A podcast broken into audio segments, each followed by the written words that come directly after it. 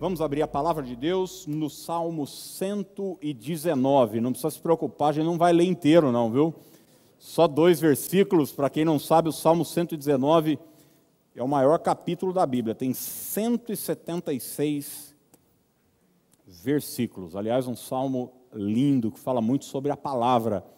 E eu quero ler hoje com você dois desses versos, o verso 49 e o 50. Tem alguns meses, eu estava meditando no, no Salmo 119, preparando inclusive é, uma mensagem sobre a palavra, ele fala muito sobre a palavra, e vira e mexe um versículo assim, eu não sei se você já teve essa, essa sensação, ele salta da Bíblia e vai para o nosso coração.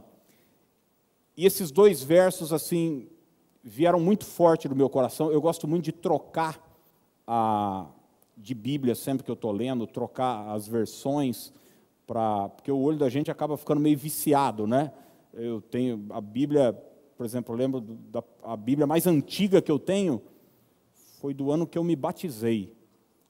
Então, estou falando de 1994. Minha mãe me deu uma Bíblia Thompson, uma Bíblia de estudo, que na época as livrarias evangélicas faziam um consórcio da Bíblia. Brincadeira não? Custava um salário mínimo a Bíblia. É como se hoje fosse mil reais, uma coisa assim, impensado, né? É, e eu me lembro que minha mãe me deu essa, essa Bíblia. E, enfim, ela está toda, toda arriscada, toda, toda marcada, mas eu gosto sempre de trocar, de trocar, trocar de versão para ler outras versões. E eu tenho lido bastante na NVT, a nova versão transformadora, e, e esse verso do, do, do Salmo 119 veio muito forte no meu coração e eu quero compartilhar ele com você. Eu sei que eu tenho falado sobre a mente, sobre a batalha da mente nessas últimas semanas, nós vamos voltar nesse assunto num outro momento, mas eu quero hoje falar com você sobre vivendo debaixo da promessa.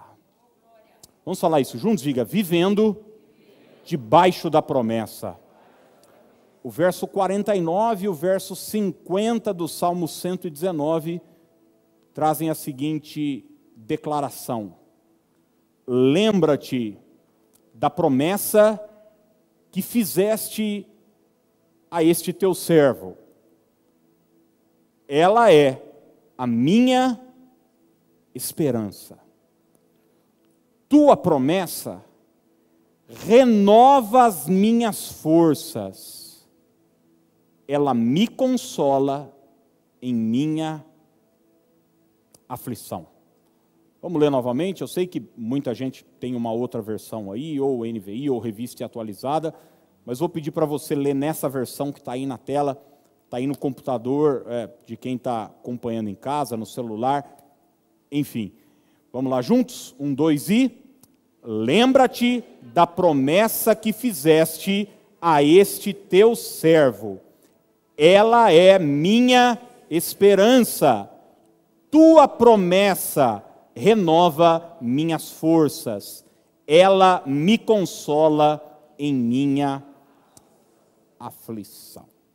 Ô, gente, constantemente a gente faz e ouve promessas nas nossas relações interpessoais. Por exemplo, quando você está num ambiente de trabalho, constantemente, às vezes sem perceber, você faz promessas e ouve promessas. Quando você começou a trabalhar no lugar onde você trabalha, talvez numa entrevista de emprego já, o seu superior chegou para você e falou: Olha, aqui é assim, e é isso que nós esperamos de você. Você está disposto a, a, trabalhar nessa área, você se comprometeu aí, você fez uma promessa que você faria, e ele te prometeu um salário.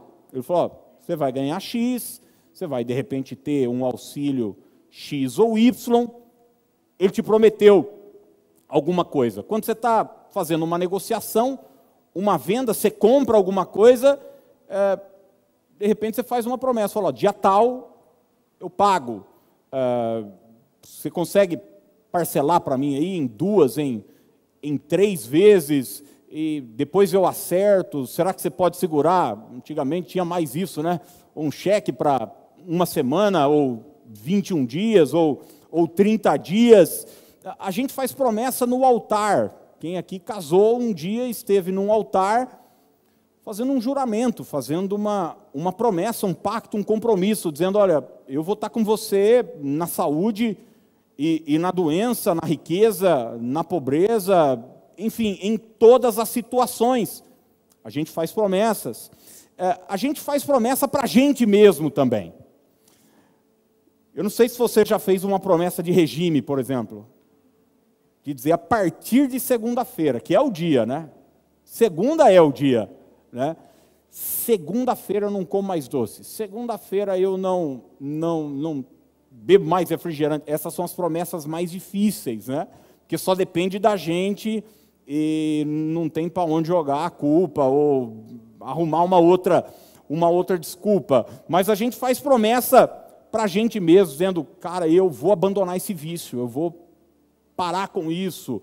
É, de repente você está mergulhado em algo aí que você sabe que não é bom para você, não é bom, é, enfim, para sua saúde, não é bom para sua vida espiritual, a gente faz promessa para Deus, para Deus. Quem aqui já fez aquelas promessas assim? Esse ano eu vou ler a Bíblia toda. Quem já fez? E às vezes a gente não dá conta de cumprir, porque a gente se embanana com tantas outras coisas. A gente faz a promessa eu não vou faltar de um culto esse ano, ou eu vou estar toda quinta-feira, ou eu vou levantar de madrugada para orar, eu vou jejuar, eu vou ser fiel a Deus. O dicionário traz a seguinte definição para promessa: diz que promessa é uma declaração que anuncia uma ação futura. Promessa é uma declaração que anuncia uma ação futura. Então, quer dizer, algo vai acontecer, algo será feito futuramente, e a promessa é esse comprometimento. É quando eu falo, eu digo o seguinte: irei fazer isso. Mas hoje eu não quero falar sobre promessas que a gente faz entre a gente, nem que a gente faz para com Deus ou para a gente mesmo. Eu quero falar sobre promessas que o Senhor nos faz. E a primeira verdade que eu quero deixar hoje para você são quatro: é que o nosso Deus é Deus de promessas. Vamos repetir isso juntos? Diga: o meu Deus é Deus de promessas. É, esse é o método da ação de Deus. É dessa forma que Deus age, ele anuncia no presente o que irá realizar no futuro. E o texto deixa isso muito claro que nós servimos a um Deus, nós estamos diante de um Deus que faz promessa. Quando você olha, por exemplo, para a vida de Abraão, você vai ver que toda a trajetória de Abraão, Abraão aparece na, na, no relato bíblico, ainda chamando Abrão, é, com 75 anos. E durante toda a biografia de Abraão, você vai ver que o relacionamento de Abraão com Deus está firmado numa promessa. É a promessa de Deus, é a palavra de Deus, é o que Deus anunciou que iria acontecer, que faz Abraão tomar as atitudes que ele precisa tomar. Gênesis 12, a partir do verso 1, vai dizer: é, é, o Senhor veio a Abraão e disse: Sai da tua terra, da tua parentela, da casa de teu pai, e vai para a terra que eu te mostrarei. Essa é a ordem, é o pedido de Deus para Abraão. Daí vem a promessa: De ti farei uma grande nação, te engrandecerei o nome, você vai ser uma bênção, você vai crescer, você vai se multiplicar, você vai ter muitos descendentes, e os anos vão passando, Deus vai reafirmando a sua promessa, a sua palavra, o seu compromisso, a sua aliança com Abraão. Nós servimos a um Deus que faz promessas. O povo de Israel ficou 430 anos no Egito. Esse mesmo povo descendente de Abraão, como escravos. Você se lembra, eles foram lá por causa de uma crise. José trouxe toda a família, eram 70 na época, Jacó, seus filhos, netos, enfim. Mas o povo cresceu, começou a se multiplicar e agora eles eram milhões já. pelo menos a, a Bíblia fala de 600 mil homens prontos para a guerra, fora mulheres é, e crianças, então era perto pelo menos de 2 milhões de pessoas. Mas é interessante que esses quatro séculos que esse povo viveu escravizado ali no Egito, é, porque depois um faraó se levanta que não conhecia José, José morreu, você conhece bem a história, é, eles enfrentaram esses 430 anos com uma promessa.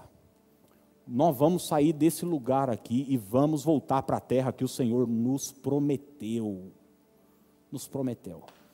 Tanto é que José, antes dele morrer, ele pede para aquelas pessoas que estão ali é, se comprometerem com o seguinte: ele diz, olha, quando a gente sair daqui, levem os meus ossos, levem os meus ossos daqui.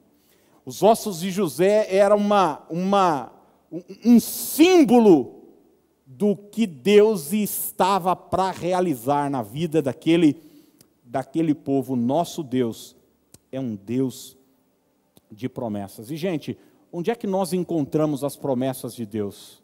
Diga, na palavra de Deus na palavra de Deus. É, é, é, importante isso, eu quero chamar a sua atenção para isso. Você vai ler a palavra de Deus, eu tenho dito sempre, gente, vamos ler a Bíblia, vamos ler tal livro, vamos ler de corrido, por quê? Porque é importante, à medida que você conhece a palavra de Deus, você vai conhecendo os planos, os propósitos e as promessas de Deus para a sua vida. Então, a promessa de Deus não tem a ver com as suas ambições pessoais. Existem coisas, por exemplo, que eu ambiciono pessoalmente. Isso não tem a ver com uma promessa de Deus para a minha vida. Isso só tem a ver com uma vontade pessoal minha. Suponhamos, ah, eu quero conhecer o Acre. Não estou com essa vontade toda, mas suponhamos que, que, que fosse. Quero conhecer, é, enfim, cidade tal, quero eu não posso chamar isso de promessa de Deus, isso é só um desejo meu pessoal. A, promessa de Deus também não tem a ver com essas impressões que a gente tem. Às vezes a gente se confunde, né? Nessas sensações, nessas emoções. Eu já vi muita gente frustrada na vida porque aquilo que ela esperava não aconteceu. Mas deixa eu dizer algo. Você quer saber se algo é promessa de Deus para a sua vida ou não, se ela se cumprir, é promessa de Deus. A promessa de Deus se cumpre, porque Deus é fiel para cumprir aquilo que prometeu. Se não se cumpriu, era só um desejo seu, era só uma, uma sensação que você tinha, uma impressão que você tinha. Poxa, pastor, mas um profeta falou, mas uma missionária me trouxe uma palavra mas alguém se levantou assim num culto, falou até em línguas, e falou que ia acontecer e não aconteceu. Não foi Deus.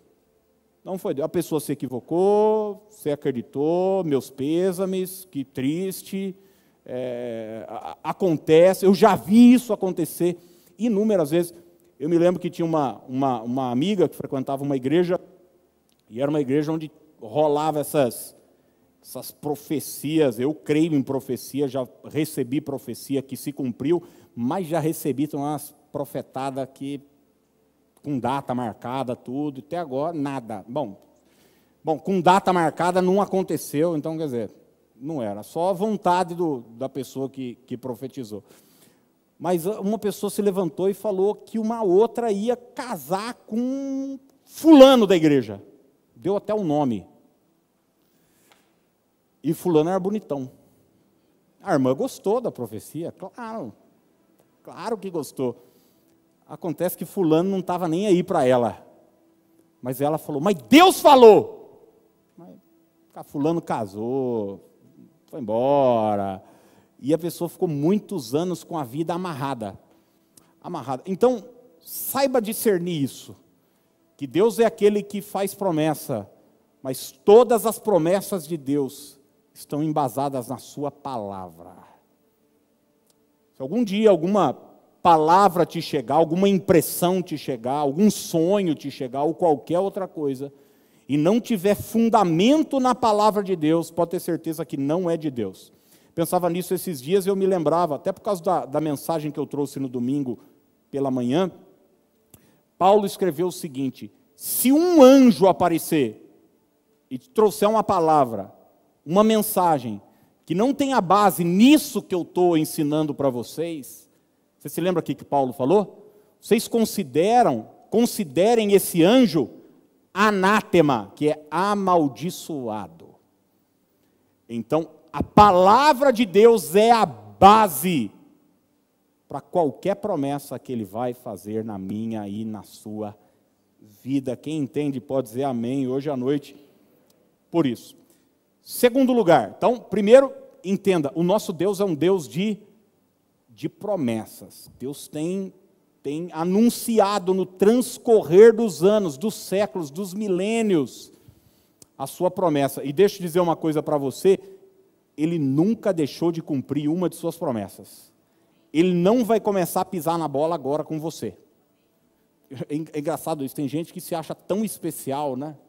Que diz, não, comigo não vai. Não, ele não falhou com Abraão, ele não falhou com Noé, ele não falhou com Isaac, Jacó, com José, ele não falhou com Ruth, ele não falhou com os apóstolos, com Paulo, ele não vai falhar com você também.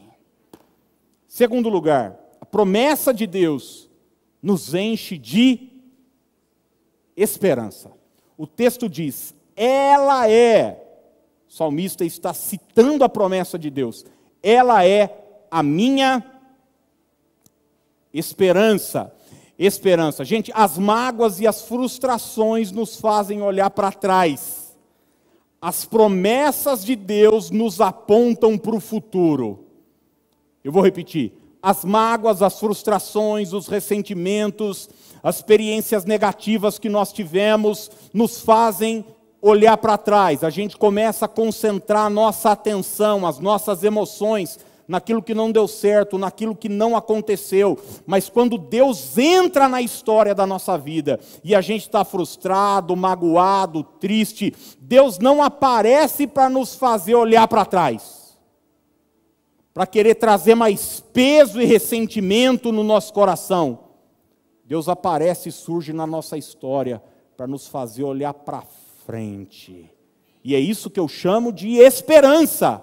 Esperança é essa capacidade, essa chama interna que nos faz olhar para frente. E a promessa de Deus nos ajuda a isso, a recalcular a rota. Às vezes a gente está tão preocupado com aquilo que não deu certo, com aquilo que não aconteceu como a gente tinha pensado, intencionado. Nossa, eu achava que eu iria já em 2021 estar tá em outro patamar. É, olha, olhe para a promessa de Deus, porque ela vai te ajudar a não ficar prestando atenção naquilo que passou, mas sim naquilo que está diante de você. Sabe, muita gente anda é, desesperada, e, e, e desespero é isso, desesperança é isso, é não ter mais esperança, porque seu foco, sua atenção, não está voltada à promessa de Deus. Está prestando atenção em outra coisa, o que está dominando sua mente, seu coração, suas emoções, é, são as circunstâncias. Por exemplo, você sabe, as circunstâncias mudam, gente. Mudam.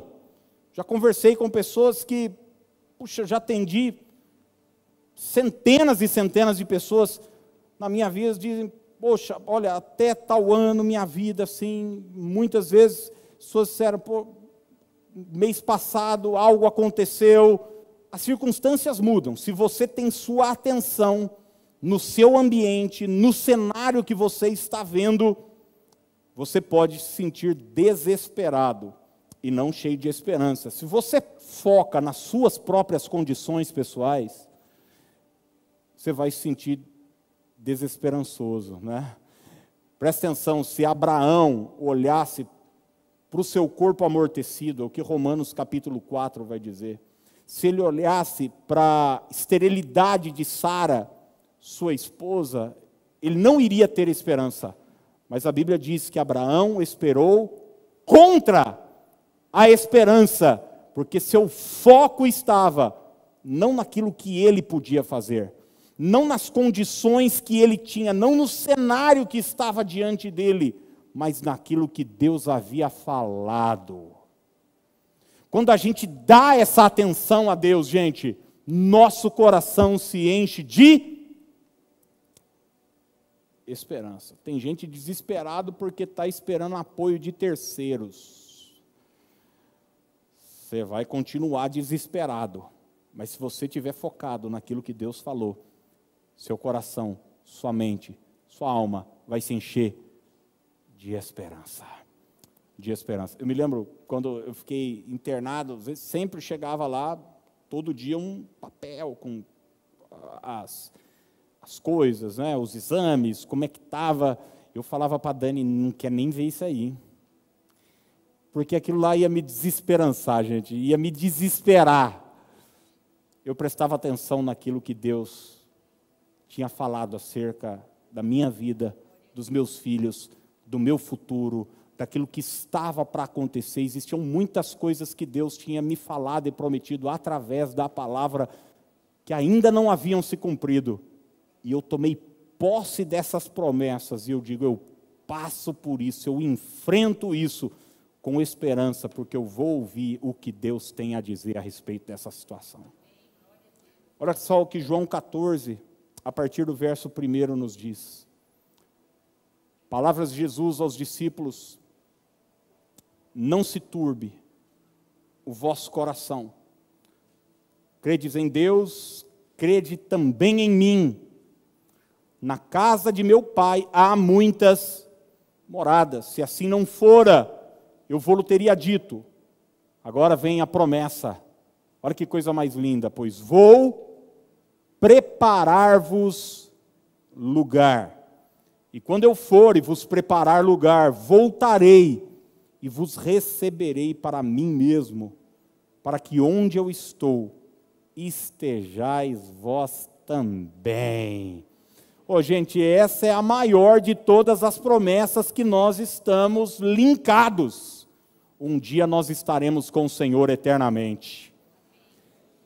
E isso nos enche de esperança.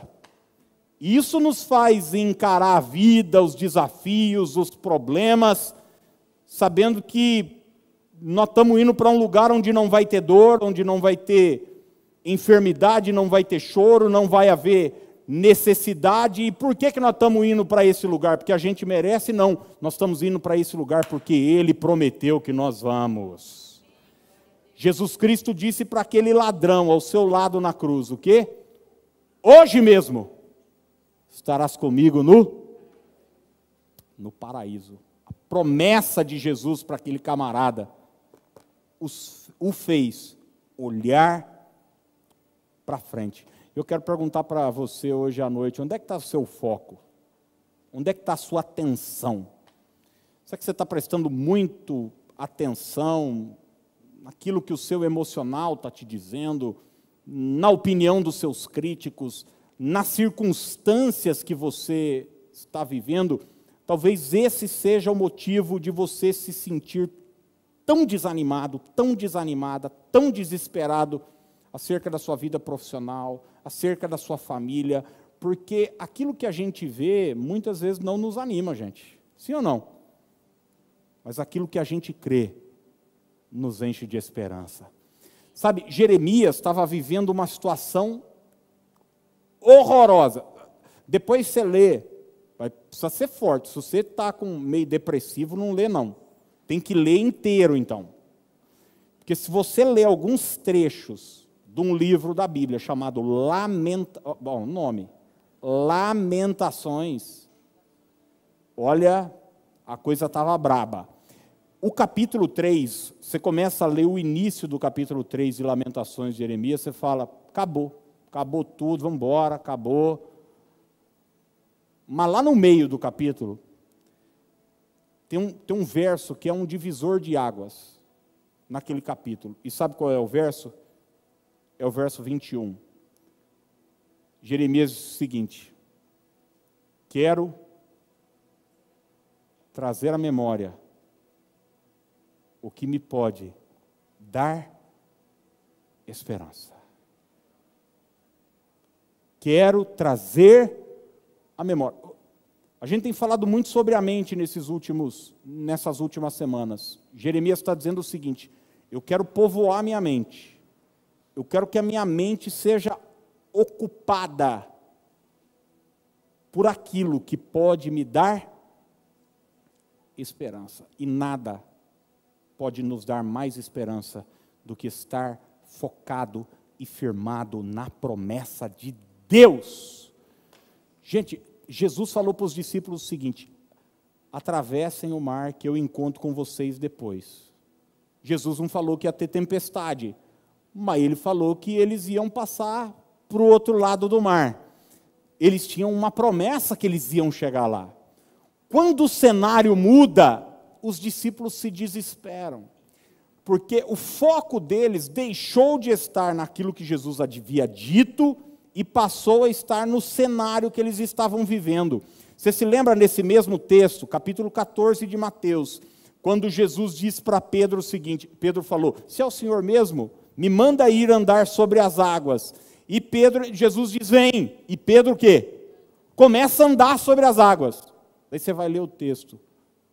Porém, reparando a força do vento, teve medo e afundou. Enquanto Pedro estava focado na palavra de Jesus, na promessa de Jesus, vem, ele era capaz de superar as adversidades. Mas no momento em que o foco de Pedro, a atenção de Pedro estava na onda, no vento, nas suas sensações, nas suas emoções, do medo que ele começou a sentir por conta do cenário. Ele parou de olhar para Jesus, ele começou a afundar. Hoje, em nome de Jesus, saia daqui dando atenção àquilo que Deus falou, às promessas de Deus. Poxa, pastor, o médico falou tal coisa. Tá, bacana, é, é a função do médico. A pergunta é: o que Deus fala sobre isso? Daí nós vamos lá. Você vai aprender que Ele é Jeová Rafá, Ele é Deus que cura, que não existe impossíveis para Ele, que Ele curou no passado, Ele é o mesmo ontem, hoje, será eternamente. Poxa, pastor, mas eu estava vendo lá o, o, o comentarista econômico da Globo News falou que agora vem uma onda de quebradeira e não sei o que e tal. Beleza. O que é que Deus fala sobre essa situação? Filipenses 4,19 diz: O meu Deus, segundo a sua riqueza em glória, há de suprir em Cristo Jesus cada uma de suas necessidades. A promessa de Deus nos diz: Ele é o meu pastor e nada vai me faltar, buscar em primeiro lugar o reino de Deus e a sua justiça, todas estas coisas vos serão acrescentadas. Mas daí a gente fica lá olhando o que o comentarista econômico diz, o que a vizinha está falando, o que a manicure tem a dizer, o que o amigo personal falou lá na academia. Daí, meu amigo, é ir para casa e se desesperar e perder noites e noites de sono. Mas em nome de Jesus, convido você hoje a focar naquilo que Deus falou. Isso vai encher seu coração de esperança. Esperança. Eu, eu não dou mais atenção àquilo que não me traz esperança. Se a palavra é de Deus, se a promessa é de Deus, ela vai te ajudar a olhar para frente. Terceiro lugar, a promessa de Deus renova as nossas forças. Vamos repetir? Diga: a promessa de Deus renova as nossas forças. O texto segue dizendo: Tua promessa renova as minhas forças. Ô, gente, quem aqui já se sentiu cansado no meio da caminhada? Você você está caminhando, você está indo, você tem o objetivo, você tem a meta, mas, cara, no meio do caminho você se cansa. Você se cansa e a vontade é é parar, abandonar, é dizer, cara, não deu. Eu tentei, mas não deu certo. E daí você entrega os pontos, e daí você joga tudo para o alto, porque você está cansado. E olha, quando você está cansado, não é hora de parar e desistir. Quando você está cansado, é hora de descansar. Você vai ler o texto de Gideão, ali em Juízes, a partir do capítulo 6, diz que Gideão, junto com seus 300, estavam perseguindo os inimigos. E tem um texto que traz a seguinte expressão: cansados, mas ainda perseguindo. O cansaço não pode ser um ponto final na sua vida. Jesus Cristo disse: Vinde a mim, todos vós que estáis cansados e sobrecarregados, e eu vos aliviarei. Quando você foca na promessa de Deus, naquilo que Deus falou, suas forças são renovadas. Eu vou completar em breve 20 anos já, quase de ministério pastoral, andando com Deus, é, no ministério de forma integral, e eu confesso para você que, em especial, nos primeiros anos, foram anos assim, onde por diversas vezes, pela inexperiência, eu fiquei prestando mais atenção nos problemas, nas lutas, naquilo que faltava, na opinião dos outros. Isso me desanimava, isso esgotava as minhas forças. Então, por exemplo, eu ia para um culto, pregava ou dirigia louvor, num culto como esse. Você sabe, gente, é, se você está focado só naquilo que não dá certo, no seu trabalho, na sua família, co começa a reparar só nos defeitos para ver o que, que acontece com as suas forças. Começa a olhar para a sua, não faça isso não. Olha para o seu cônjuge e comece a só procurar defeito olha para você e começa só procurar defeito, só problema. Daqui a pouco, cara, você está prostrado, você está caído. E eu, pela inexperiência, estava sempre a ponto de, de desanimar e jogar tudo para o alto.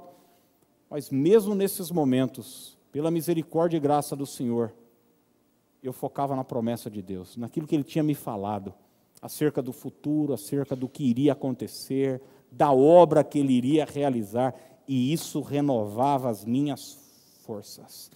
Olha o que é, Isaías, perdão, capítulo 40, verso 30 e 31 vai nos dizer.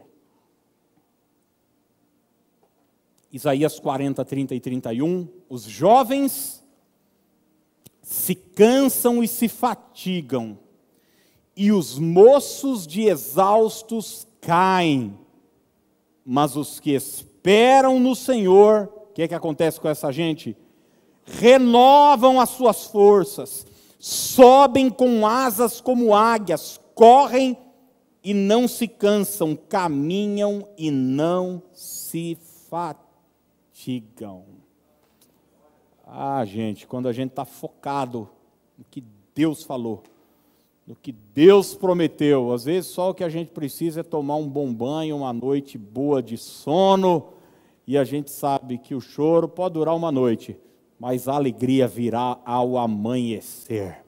Com as forças renovadas e com a convicção de que o Deus que prometeu é fiel para cumprir.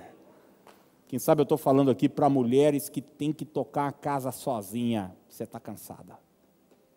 Quem sabe eu estou aqui falando para empresários, para vendedores, para gente que é corretor, corretor, autônomo, tem seu pequeno salão de cabeleireiro, tem sua unha para fazer. E eu conversava até com uma pessoa esses dias. Bom, quem, quem é vendedor, quem é empreendedor, empresário, você sabe, você acorda todo dia desempregado, não é isso? Você acorda todo dia desempregado, todo dia você tem que correr atrás.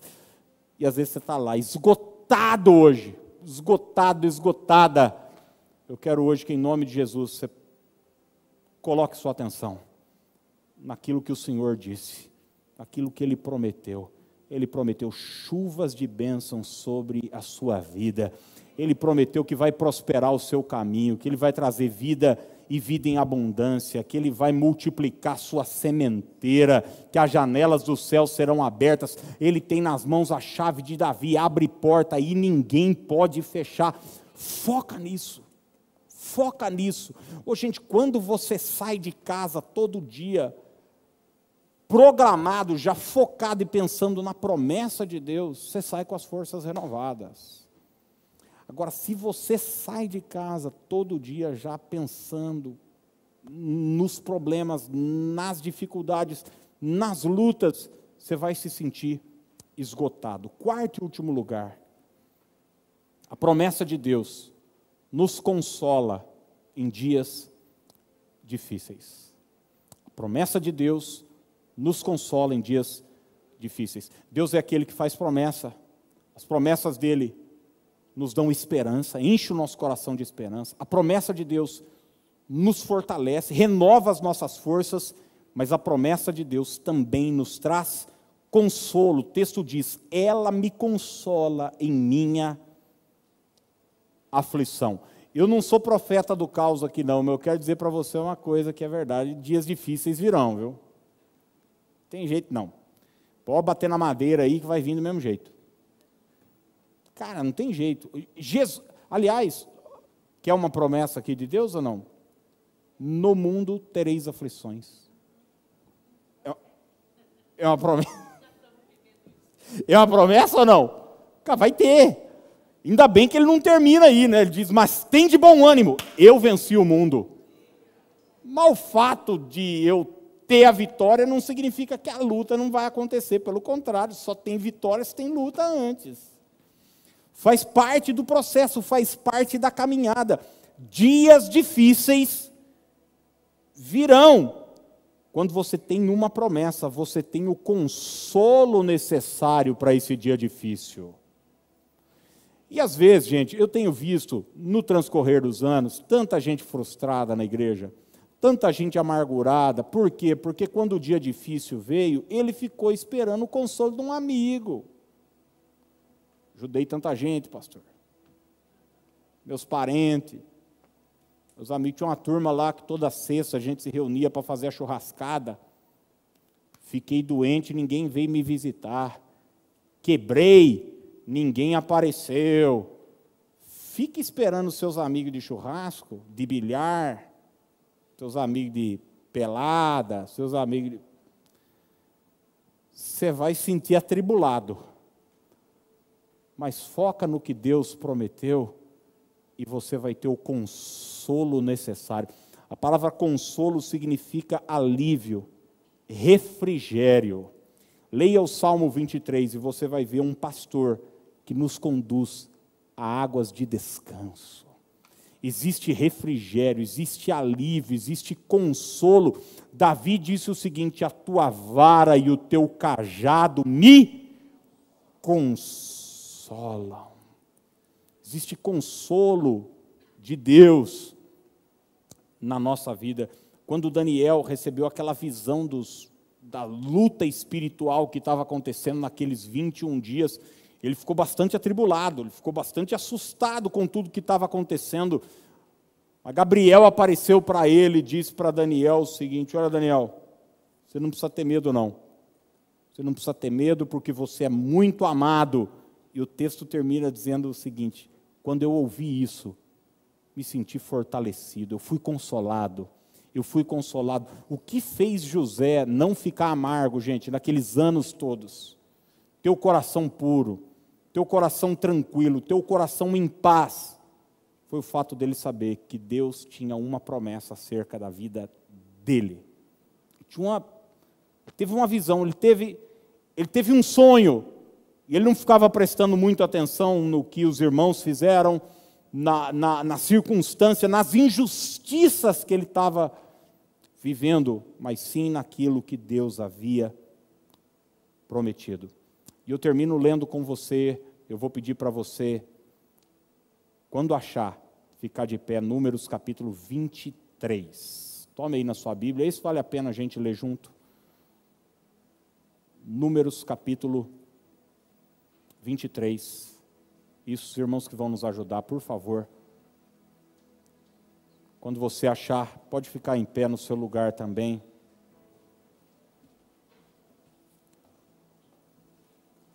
Graças a Deus. Gênesis, Êxodo, Levítico, Números. Quarto livro da Bíblia, capítulo 23, verso 19. Diz assim: Deus não é homem para que minta, nem filho de homem para que se arrependa. Acaso ele fala e deixa de agir? Acaso promete e deixa de cumprir? É uma pergunta aí para você responder. Por acaso Deus deixa de cumprir aquilo que ele prometeu? Ele não é homem para que minta, nem filho de homem para que se arrependa. Olha, quando a gente faz uma promessa para alguém, às vezes se torna um perereco para a gente cumprir, né? Eu me lembro uma vez, eu cheguei numa igreja, final de um culto, eu estava numa outra cidade, eu falei, vou visitar um amigo. E tinha acabado o culto dele, ele muito amigo meu. Ele falou, boa, que, que bom que você veio e tal. Viu, vamos em casa, vamos em casa, vamos em casa, nós vamos fazer uma janta lá. E a mulher dele sempre fazia um macarrão com calabresa lá que eu gostava e tal. Vamos, vamos lá, vamos lá. Vamos em casa. Falei, pô, demorou, tal, tá com a Dani, e acho que a gente só tinha a Fernanda na época. Daí ele, deixa eu ligar lá já para ir adiantando e tal. Daí ele ligou para a mulher. O semblante dele foi mudando. Ele falou, putz, não acredito. Nossa, como você é fraca. Pô, assim. Ele falou, viu, não vai dar falou que a casa está desarrumada, não limpou, me... moiou o negócio. Não deu certo. Quando a gente faz promessa, é assim, a gente depois tem que sair correndo atrás e às vezes não dá certo. Por quê? Porque tem outras pessoas envolvidas, porque as circunstâncias mudam. Deus não é assim. Quando Deus fala, Ele já tem tudo pronto. Ele tem uma agenda programada. Ele, ele não vai dar data para você, ele não vai se adiantar, ele não vai atrasar. Uma coisa eu te garanto, ele vai chegar na hora certa. Então, eu creio que não tem jeito melhor da gente terminar essa reunião hoje do que colocando a nossa confiança naquilo que o Senhor prometeu. Confia em Deus. Deus falou. Descansa teu coração. Porque vai acontecer. Vai acontecer. Não tenta fazer um Ismael aí para o meio do caminho. Não tenta adiantar a coisa. Não tenta pegar uma rota alternativa. Não tenta fazer birra, sabe, filho birrento? Eu quero, eu quero, eu quero, bate o pé. Deus não é sua mãe que você vence pelo cansaço. Deus não é seu pai que você vence. Não. Ele vai fazer. Ele prometeu, vai acontecer descansa o coração, porque Ele é Deus de aliança, Ele é Deus de promessa. Pode vir a luta, o problema e a dificuldade que vier, aquilo que Ele falou vai se cumprir na nossa vida. Quem pode dizer aleluia por isso hoje à noite?